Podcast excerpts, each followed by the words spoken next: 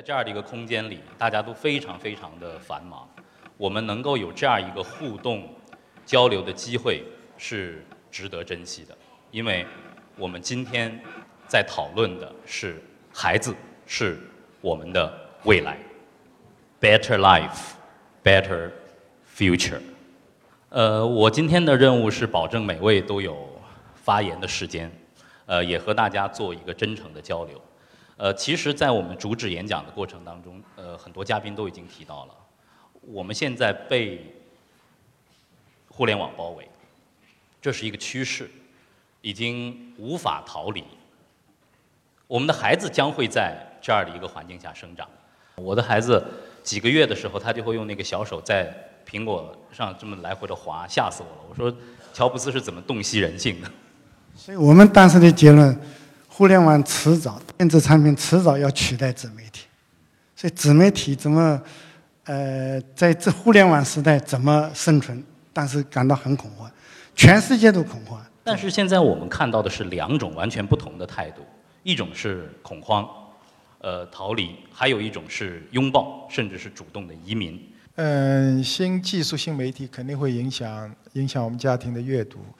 你看有一个动作，我们英文叫 enlarge 啊，这个刚才下来说你的孩子，你传统媒体书和那个 iPad 放着，他肯定天然的选择那个技术的东西，更炫，而且他会一个小手去这样放大，对，放大，以至于幼儿园出现一个现象，他碰到什么东西都去做这个动作，凡是不能被放大，就认为妈妈坏了，坏了，这是很可怕的，非常可怕的事情，对吧？对，刚才海先生和杨先生的分享，作为一个妈妈，你给等等和小花怎么选择？你会面临这样的痛苦的选择吗？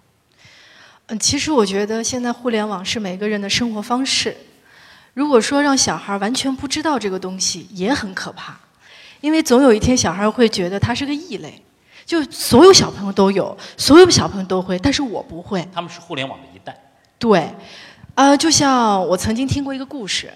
就是说，一个小孩他的父母特别胖，然后呢，在这个小孩没有上幼儿园之前，这个父母从来不让他吃任何一颗糖，可能这小孩永远不知道这世界上还有糖这件事情。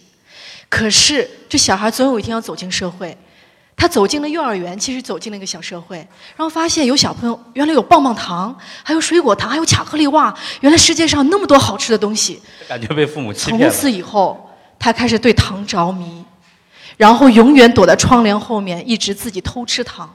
我觉得如果发生这样的事情也很可怕，所以我觉得得让小孩知道有互联网、有 iPad、有手机这样东西，只是说要让它成为我们生活的工具，而不是我们生活的全部。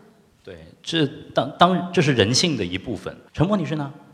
您的观察，新媒体到底是在搅动整个？家庭教育扰乱整个家庭教育，还是他提供了一个全新的选择？各位，新兴的人类这种新兴的生活模式是势不可挡的，你能阻挡？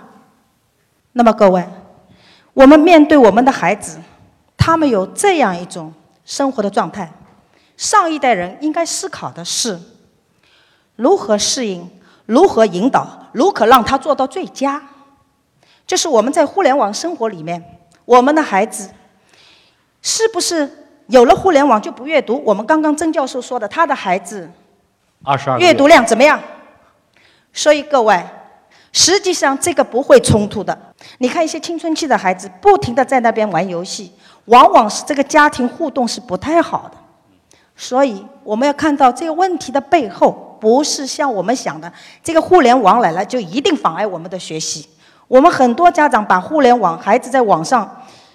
跟他的学习割离开来，你玩这个，你一定学习不好。这种不能跟孩子形成共识，根本不能让孩子接受。没错，刚才我我在跟义军交流的时候也提到这个。其实家庭教育对于学生的、对于孩子的阅读习惯的养成，其实是非常非常之重要的。如果家长没有良好的阅读习惯，其实不可能期待孩子有一个良好的阅读习惯。但是像曾先生这样一个暑假一天两万字，这也太夸张了，这是学霸级的阅读啊！孙俪平时是呃怎么给孩子安排这个阅读时间？你刚才不排斥新媒体，呃，你会让自己的孩子去接触 Pad、去接触手机吗？其实我发现，当孩子不无聊的时候，他们不会想到 iPad，也不会想到手机。但是，但凡就是他们会觉得无聊的时候，他们可能会要想到它。对。然后我发现，每次比如说我带孩子一块出去旅游，我们生活特别丰富的时候，他们压根儿不会想到。现在不是好多年轻的父母把手机当育儿神器吗？其实我觉得是是父母偷懒的一种方式。对，其实我觉得也是家长一种惰性，觉得给给出去 iPad 手机就很简单了，他就会安静了。其实家长要的是一种安静。对，就像有一天我一直在忙工作，我的儿子特别想跟我说话，我一直在看手机，然后我儿子突然就跟会跟我讲：“妈妈，你不要看手机了。”其实我我会认为这句话非常严重，因为孩子提醒了我。对我我影响了他。没错，如果说到场景的话，我们真的是应该把整个家庭教育的每时每刻、行起坐卧都当做一个教育的场景。这个杨雪先生，您的观察，就是在童书的使用、亲子的阅读当中，是不是还存在很多误区，还有不足？那个我们社会学有个理论的，波兰尼说过，就是任何一个全全球化的现象，它必然会带来一个相反的一个社会保护现象。也就是当新技术发展到极极致的时候，童书的崛起实际上是一种对抗，所以我认为就是说应该提倡是一种平衡的阅读，就既不能拒绝我们的新媒体的到来，因为这是无法抗拒的，同时我们童书的举起也是家长对孩子的一种保护，所以它是两种的生活方式和阅读方式。我觉得 这个杨老师的话我非常赞同啊，就是。你这个阅读和那个啊媒体阅读，它应该有个平衡。我不觉得它是可以割裂开来。如果说他要去接触这个新媒体的时候，我们到底是阻止他、打断他，还是在什么年龄阶段把这个东西送到他的手上？指导他。我觉得我我还好，没有很强烈的遇到这样的困扰，因为我的两个孩子并没有特别的依赖 iPad 或者手机。但是我我我接受他们可以玩手机，可以玩 iPad，但是每次也就五分钟十分钟。但是我更愿意还是找纸做的书，对，因为就像。专家说的互动很重要，因为有一次我儿子有一件事情让我印象特别深刻，就是我每天给他读书，可能我如果读一本书，我可能隔三差五就会读这一本，因为他会喜欢。然后有一天呢，我收工很晚，但是我儿子就等着我要给他读那本书，但我很困，我很想睡觉。然后比如说那本书每一页有有六句话，然后我也很 很狡猾，我就三句并两句把给念完了，然后我儿子很愤怒。他跟我讲说：“妈妈，你念错了。”然后他竟然从第一页的第一句话，就是连象声词都不带错的，把那个故事从头到底给我讲了一遍。他已经会了。对，就是我都不知道他是什么时候记住的，然后把我给念醒了，然后我就不想睡了。所以那一刻我就觉得，我每天给他读书，看起来好像是没有用，其实非常有用。小孩完全完全他是记在脑子里的。在这个观念上，你和邓超一致吗？什么观念？就是让孩子尽量少的接触电子媒体。啊，一致的。一致。我们家是要吵架的。是吗？为什么？对我们家是你给吗？因为我要刷存在感嘛，我我我是主持人嘛，我总喜欢纸质的，我来念了。我太太就依靠依靠新媒体，我说你稍微控制一点。其实今天我们的整个讨论啊，呃。开放性未必最终会有一个结论，但是有一点大家越来越清晰的意识到，就是目前新媒体对于整个家庭教育，它是一把双刃剑，它一定有它悠长的地方，也会有它带来负面影响的地方。呃，杨迅先生也提到这样的一个观点，怎么样做好一个平衡？这种平衡呢，其实刚才各位老师也谈到了，就是不同的年龄段。不同的年龄段的这个阅读指导呢，这个策略不一样。我比较主张就是幼儿比较多的用讲故事的方式，少接触电子的书籍。那么到他大一点，我觉得他的眼睛的发育各方面好一以后呢，接触电脑没问题了，不管是电子书啊、屏幕，因为孩子我们发现我们实验证明。一个 iPad 你不用教他，他自己会摸索摸索会使用，这是非常奇妙的。所以孩子对现代技术一种天然的亲和力。现在一岁小孩会发啊，微信，你根本不用，你不用教他，他可以模仿。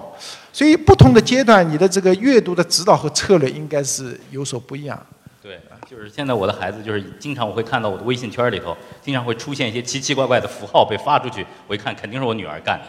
今天好多朋友来，就是孙俪给我们还原一下你的一个家庭里头的典型的一个教育场景，就是你是怎么给孩子做阅读？如果你干不了的时候，妈妈没法读的时候，爸爸是什么角色？怎么参与？爸爸就比较创造力嘛，对，妈妈就比较泛滥的爱，就是尽量有时间就会呃自己跟小孩阅读。我们现在我觉得最美好的场景就是我们晚上洗完澡，然后跟小朋友我们一块儿就是玩一会儿玩具，然后我们三个人坐在床上，妹妹哥哥，我们三个人读一本书。我觉得那个那个时刻是最美好的。这个真是爸爸也参与，爸爸不在，经常不在。在的话，我们可以四个人一块儿。一块儿对对对真棒，真棒。对，就就像我刚刚问李老师，我说那不给小孩看 iPad 和手机，那听播放器呢？就现在有很多播放器是可以自己讲故事的嘛，音频对音频音频。是这样，如果要听播放器，首先要选择高品质的。第二呢，我觉得就一个是本身它的音箱质量要好，第二它的音频源一定要好。所以其实我们觉得看喜马拉雅，其实包括很多播放器都有很多内容，其实就是这些内容的质量，我觉得参差不齐。包括我们筛选内容的时候，其实我也不是只看整个片源质量，我要看它整个行为导向是否对。然后另外一个，它是否有一个理论基础，而且它是否是相对来讲适合呃不同年龄的小朋友来看的。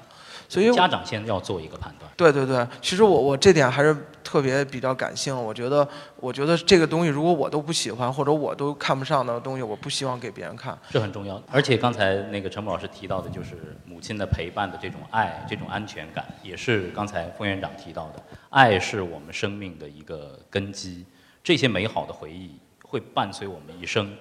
呃，我的美好的回忆是在父亲的腿上，但是我父亲好夸张哦，我那么小给我读《三国演义》，纸质版《三国演义》。这个李总，就是你们的产品里头有适合全家型一块儿玩的这个新媒体的产品？嗯，其实还是蛮多的。首先，其实我们的产品其实是把市面上六万多集的内容重新打散，根据那个男孩儿、女孩儿，还有我们的一个这个成长体系去分散过来。其实就等于对每个家庭都定制的。第二个呢，其实我们发现中国的家庭啊，它还有一些学习的需求，所以我们做了一个叫 TV 幼儿园。就是每天我们都会有呃十分钟到二十分钟的课程。我觉得新媒体时代大家不可拒绝，呃互联网化，但是我觉得有节制的体验一定是好事儿。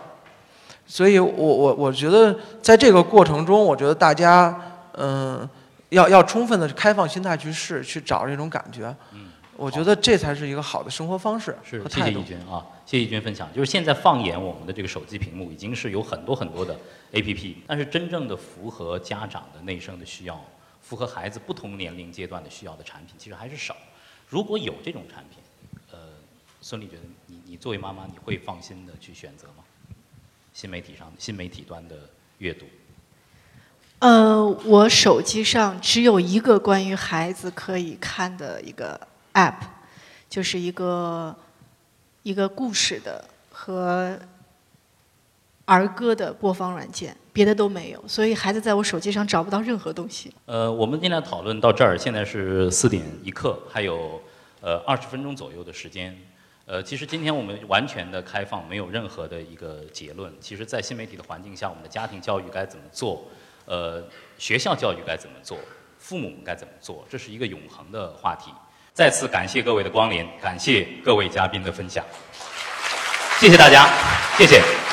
呃，今天论坛没有结束，今天提出的这些问题会在各位的家庭、各在各位的工作，会在我们未来的社会当中一一得到体现。再次谢谢大家，谢谢，谢谢，感谢。